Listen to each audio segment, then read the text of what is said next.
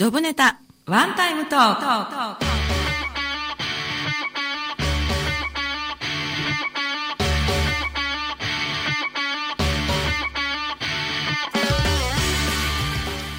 皆さんこんばんは。パーソナリティでコミュニケーションプロコーチの笹崎久美子です。この番組は私の友人知人お仕事先の方に番組1回分のワンタイムスポンサーになっていただいてさりげなくお仕事内容を PR しつつついでに日頃のエピソードや思い出人生観何でもいいのでお話ししてもらう30分のトーク番組です。本日のワンタイムスポンサーは？一般社団法人行政者の佐々木隆と申します。はいありがとうございます。よろしくお願いしますえ番組の収益は障害をお持ちの方や難病の方などハンディのある方たちの就労支援に使われています。内容はブログポッドキャスト YouTube で順次配信していますのでもう一度お聞きになりたい方やエリア外の方は「ささちゃんラジオ」で検索してください。ということで、えー、本日のジョブネタワンタイムトークは一般社団法人行政者の提供でお送りいたします。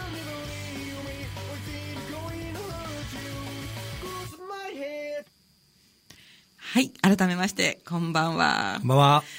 えー、今日はですね、えー、ワンタイムスポンサーとして一般社団法人行政者代表理事の、えー、佐々木隆さんをお招きしております。よろしくお願いいたします行政者さんということですね。泉にあるんです。泉区にあるんですよね。はいそうです。はい。あの町名が丘ですよね。はい、はい、あの今日はですねお仕事、まあ、お仕事というか活動内容ですね。活動内容とかそれからまあ普段の思いとか、はい。えー、いろんなエピソードなどをお伺いする予定なんですけれども、はい、まずはじめにこの行政者さんというのはどういった活動をしている団体さんなんですか？はい。あのー、今のところですね、はい、メインにしているのは、はい、相続出張センターと申しまして、ええ、相続に関するお手伝いをしております、はい、その中であのー、専門家のスタッフがですね、ええ、お客様のところに無料で出張して相談に乗るという、はい、そうしたサービスを行っております、相続ですか。はい。うん。例えばその相続に関してもうちょっと詳しく聞いてもいいですか？はい大丈夫です なぜこういったことを始めたかということから少し話させてください。はい、もちろん、どうぞ。今までですね、はい、あの、相続に関して何か相談をしたいっていうと、はい、弁護士さんのところに行ったり、うんうん、土地のことだと、はい、えー、司法書士さんに行ったり、うん、またはあの年金だと、はい、えー、社労士さんに行ったり、さまざまな先生方のところに行かなければなりません。一人の人がねそうですね。こっちに行ったり。そうなんです、うんうん、それが非常にですね、うん、あの負担が大きいということが分かりました、はい。それともう一つは、はい、あの大体ですね、ええ、相続をする手続きをする人というのは、はい、ご高齢のおじいちゃんが亡くなって、うん、おばあちゃんが残っているとか、うん、おじいちゃんおばおばあちゃんが亡くなって、うん、あの働いているあのお子様がやらなきゃならないという状況になるんですね。そうすると大体あの先生方って皆さんお忙しくそれで、自分の事務所に来てくれたら話を聞くよっていうことが多いんです、はい。うん、そうするとなかなか行けない足がなくていけないとか、はい、また昼間は仕事をしているから行けないということで、うん、実際にはその相続の相談にも乗れないという方が非常に多いということが分かったんですね。うん、なるほどね、はい、うん。あの私あんまり考えたことないんですけれども、はい。その人がね、まあ、亡くなるとか、はい、そういうのってこう急に来たりするとね、うんうんうん、心の準備もないし、はい、まずはそのいろいろまずやらなきゃいけないことがいっぱいあってですね、えーえー、ね。うん、いざ相続となった時に、はい、本当に今もし自分がね、はい、例えばそのなんかねそれに関わる何かがこうあったら、はい、本当にどうしたらいいか全然わかんないですね。いやだから皆さんそれで苦労してるんですよ。あ同じですかやっぱり、はい、はい、例えばこれは知らない方多いので、えぜひ知ってほしいんですけども、はい、例えばまあ、私が亡くなったと死ぬとしますね、えそうするとあのそのことがですね、え、銀行さんとか郵便局に伝わると、うんうんうん、あの私の家内が、私のお金を引き落とすことが実はできないんです。えー、そうなんですか、はい、家族なのに？家族なのにできないんです。うんなぜかというとですね、うんうん、私が死ぬと、うん、結局私の財産というのは、はい、相続人の共有財産になるわけですよ。それを誰か一人が引き出して自分のために使うということは、これは良くないことなので、銀行としてはそれをちゃんと守らなきゃならないという責任が出るんです。あそうなんですね、はい、じゃあその場合はどうすれば？その場合はですね、ああの相続人を全部、はい、あの出して出してというのはどういうことかというと、例えば死んだ人の戸籍を生まれた時から死ぬ時まで全部出して、でこの人の法定相続人は誰かということを明確にしなきゃならないですね。それはどなたの作業になるわけですか？これがご遺族になるんです。あ、そうなんですね。はい、ところがこの作業が簡単な場合もあるんですが、非常に難しい場合も。私聞いたことあります。あの行ったこともなく、はい、見たこともない土地まで行って、行くか何かで役所から何か取らなきゃいけない、はい、えー、そうですね、曖昧ですみません、はい、じゃああの正確にご説明しましょうか。はいぜひ教えてください、はい、例えばですね、はい、あの誰かが亡くなりました、はい、で奥さんが一人いて、ええ、兄弟が10人いたとします、はい、でお子さんもがいない状態という、そういう仮定しましょう、そうするとですね、あのご陳さんが亡くなった時に、相続をするのは誰になると思いますか？奥さん？奥さん。そうですね、普通はそう考えますが、実際には、まあ、あのお父様お母様亡くなってご兄弟しかいない時には、はい、奥様と残り9人の,、あのご兄弟全員が法定相続人になります、あそうか。うんその人たちの共有なので銀行で下ろされない、っていうことになるんですね。そうなんです。そうなんだ、はい、そうするとどうなるかというと、はい、あのその方々全員の許諾というか、あの実印をもらって全員で、うん、あの文章を作るんですね。でその文章をちゃんと揃えて、それであの誰がどのくらいもらうんだよっていうことを決めて、それで対応しなきゃならないということになりますので。そうすると大体ね兄弟って皆さんあの、近くに住んでればいいですけども、あのそれが、あのまあ、遺産分割協議書と言いますけども、はい、遺産を分割した協議に実印を押すという作業をするまでに、はい、下手するとアメリカとか、ええ、あの四国とか九州とか、いろんなところに散ってる、その相続人さんとお話をして実印をもらわない限りお金が下りないんです。なるほど。それ額に関わらずもちろん。例えば私も大変なこと考えちゃったんですけども、はい、あの貯金がね本当に1万、はい、2万の単位でね、えそれでまあパパの貯金、まあ、お父さんが亡くなった時ね、はい、パパの貯金だからちょっと下ろしちゃおうみたいな、えということも、もし万が一亡くなったという情報が銀行さんの方に伝わっていればもう、それはどうすることもできない。どうすることもできません。えそれは下ろそうとしてもなんか例えばそのご主人のね、はい、変なことキャッシュカードで行っても、はい、なんかロックかかるとかそんな感じなんですか？あそうですね。え？ですから、もう向こうで分かってしまうと、うん、それをもう全部あの向こうは守る責任がありますので、ああそうか、うん。じゃあ普通にカードとか入れても、まあ、そうなる前にもう分かってるから、そういうことには多分ならないんでしょうね、そうなんです。もう全部、うん、あのダメになっちゃいます、あのうん、ダメというのは引き落とせない状態にしてしまうはずです、うん。はいそれを自分でやるってすごいやっぱり大変ですよね。大変ですね。あと亡くなった後ってそれどころじゃないことも結構やっぱりあるんですけど、それ取り急ぎばばっとやらなきゃいけないようなことなんですか？はいそうですね。ですから、あのまず第一なのは、はい、誰かが亡くなる前に、うん、そうなった時のために、ええ、あのどのお金を準備しておくということもまず必要なんですよ、まあ、お金だけではなくていろんなこと準備が必要なんですけども、まあ、端的な例として今の申し上げましたが、はい、その他にも困ることいっぱいあるんです。例えばですね、はい、亡くなった後にじゃあうん、あの葬式しますよね、で葬式するときに予算とか、うん、それから大体誰を呼ぶかとか、決めてない方があまりにも多いんですね。そうすると、大体あの葬儀社さんの方が切って、はい、それで何人くらい来るんでしょうねとか、はい、まあ、そういうことを大体決めて予算このくらいかかりますよって決める状態なんですけども、はい、実際にご審査がどのくらい人脈があって、会社の方がどのくらい来るかとか、うんうん、親戚の人がどのくらい来るかっていうのは、うんうん、他の人は分からなかったりするわけです。そうすると、大体100名の会場を抑えたのに、はい、え50名しか来ないとか。あちっちゃく、ね、少ないと思って20名だと思ったら入りきらないとか、ね、そうです、うん、ものすごくそういう例が多い、まあ、先ほどの話とあのリンクする部分でいうと、はい、お金も相続あの葬儀でかかるのに、はい、銀行からお金が下ろせない、で自分の生活費も出せないという状況になって、ダブルで苦労する。そうかそうですね。だってあの奥さんの場合であの専業主婦っていうかな特にお仕事がなくてそうするとね、まあ、私もそうなんですけど普通にあのうちの旦那さんの名前の貯金通帳とカードで、生活費の出し入れとかは、はい、普通にやってるっていう感じありますもんね。そうですね。ありますね。うんうんうん、はい。それができなくなっちゃったら、はい、やっぱり厳しいですね。厳しいですね。はい、そうなんだ、はいその部分をそうしますと、はい、共生者さんの方では、はい、さっきあのワンストップっていうのもね、はい、リハーサルの時もねお伺いしたんですけれども、一、えー、本、まあ、一本でいいのかな相談をすれば、はい、そこで全てがこう、まあ、解決っていうのかな、あの完了できると、そういったものを、まあ、提供しているということにそうですね、はい。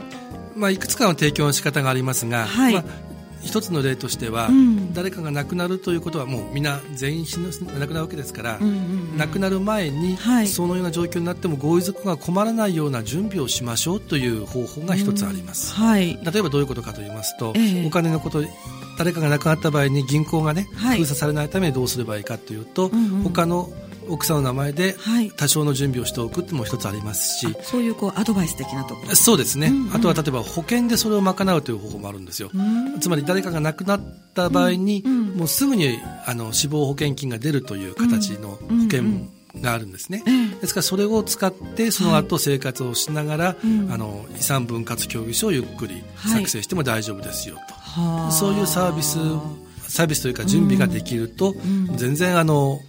万が一の時にもね、心配ないということにはなります。そうですね。あと頼れる感じがすごくする。あありがとうございます。誰に相談したらいいかもわかんないと思う。うん、そうなんですよ。人が亡くなっちゃったら。そうなんですよ。結構ね、うん、僕らがまあそれ以上に問題だなと思うのは、はい、例えば相続のこととか、はい、皆さん知らないということもあるんですが、やはりあの自分が死ぬということを前提にものを考えるのは辛いので、うんうん、きちんと準備をしてない方が多いんですね。うんうん、それとまあよく聞く話です。あの相続といっても争うという字を書いて相続という方がいるくらい、あうんうん、相続問題というのは、うん、あのかなり揉める時があります。よく聞きます。はい。うん、ところがあのお父さんは、はい、いや全員俺の息子と娘だから、うんうん、みんないいやつばっかりだよって思うわけですね。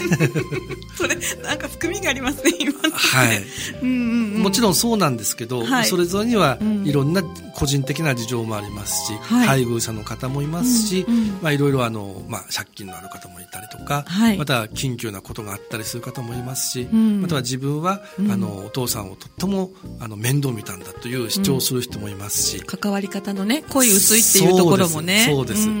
そうすると、はい、じゃあどれが公平なのって言った時に、はい、お父さんから見れば全員が欲望のない成人に近い子供たちと思っているかもしれませんが、うん若干子供たちは別な価値観があったりすることもあるわけです。うん、あ成人って成人君子の成人のことですね。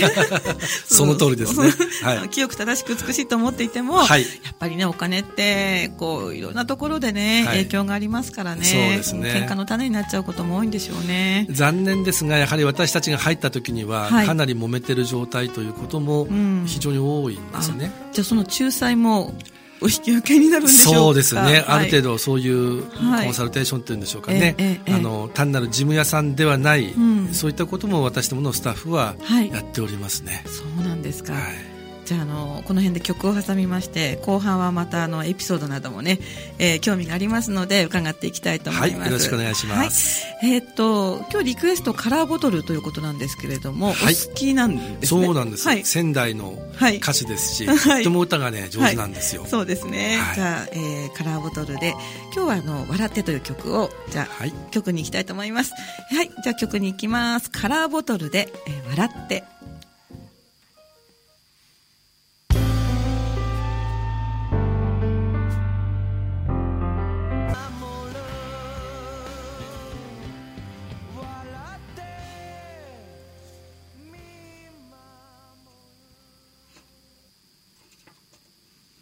はい、お送りした曲はカラーボトルで笑ってでした。いい曲ですね。はい。あの、一つお願いがあるんですが、よろしいでしょうか？あ、はい、何でしょうか？えっとですね、私たちは、あの、相続出張センターと言いまして、はい。そこでは、あの、私たちの経験のあるですね、はい、スタッフが、ご自宅までお伺いして、はい、無料で相談に乗るというサービスをしておりますさっきおっしゃった出張ってその部分の出張ということですね、はい、そうなんですそうなんだはい、はいこの一般社団法人でやってるというのは、はい、これはやはりあの非営利的にやってるという意味なんですね、うんうんうんうん、ですから無料で相談に行くというサービスを行うためにやってるんですけども、はい、ぜひあの皆さんにそれを使っていただきたいなと思っております。いいですね、うん、ホームページもありますのでそちらをご覧いただくのもいいんですが、はい、一応フリーダイヤルがありますので、はい、あのお話しさせてください。はい。じゃあフリーダイヤルどうぞ。0120の978の546です。はい、もう一回お願いします、はい、0120-978-546です。0120-978の546ですね、はい、そうです、はい、せっかくですのであの、はい、これ後で動画になるのでこれでですね、はい、あのホームページありますよね、マイクにかざしていただいてもいいですはいわかりました。今日もですねあの撮影のカメラが3台入っておりましてはい。であの、まあ、収録の様子。今日ね収録でおとお届けしてるんですけれども。はい、はい。えーと、このこのカメラどうですか、はい、よろしくお願いします、これでいいかな？今ですね撮影の西山さんがってるかどうかな。OK あ OK だそうです、はい、はい、ありがとうございます、はい、ぜひご利用ください。はい。ということでえー、っとあどこまで来ましたっけ？あエピソードですね、はい、そうですね。はいよろしくお願いします、あの普段ねこういった活動をされていて、ええ、やっぱりこう印象に残るエピソードとか、参考になるお話ってすごくあると思うんですけども、よろしければリスナーの皆さんにも、まあ、一つ二つご紹介いただければいいかなと思ったんですが。わかりました。はい、やはりあの相続というのは、初めに準備をしなければならないという話をしましたが、はい、まあ、その時にやはりとっても大事なのは、はい、やっぱりあの、まあ、遺言書をですね、うん、きちんと作るということです。はい、私もこの仕事を始めてから作りました。あそうなんですね。はい。あそうですよね。やはり人にあの、ね、お話をするときに、はい、自分で作ってないと言えませんので。そうですよね。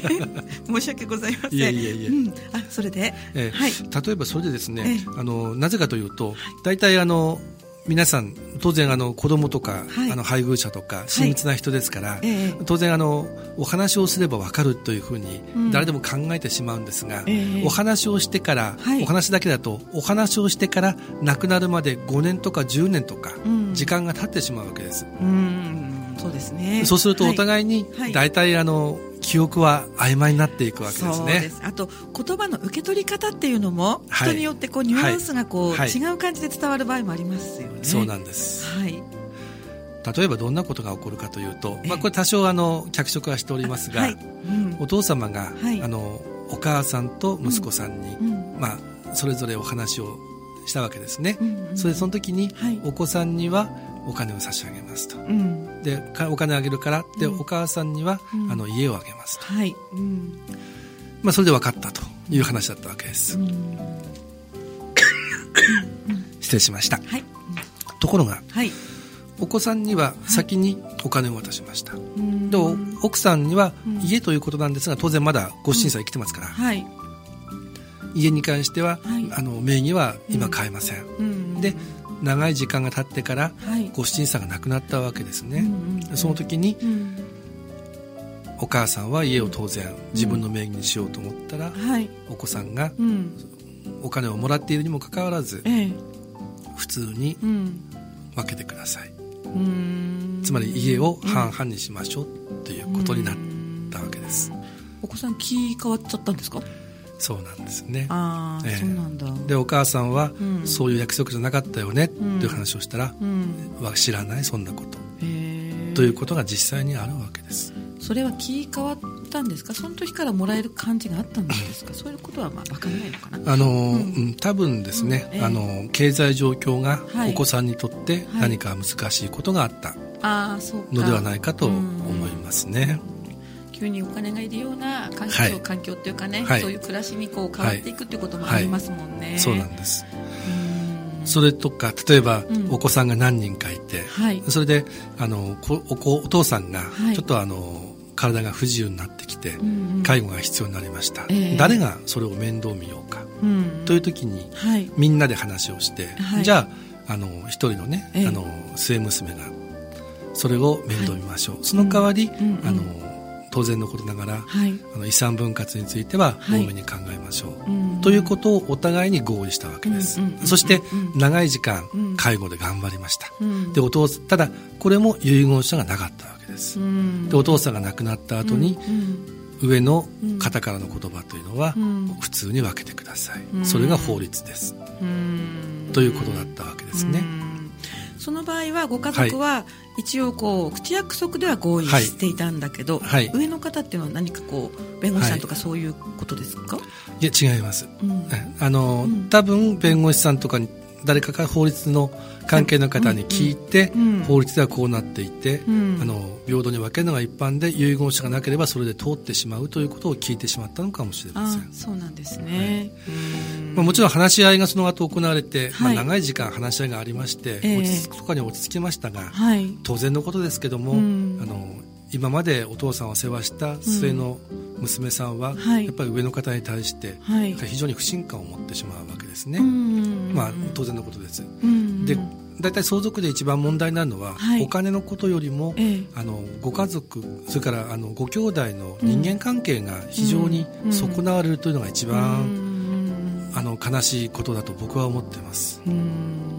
ですからそれはもう簡単な話なんですよ、はい、あの全部お互いに合意をしてそれを遺言書にして、取っておけばいいだけの話です。そうするとみんな納得しますかやっぱり？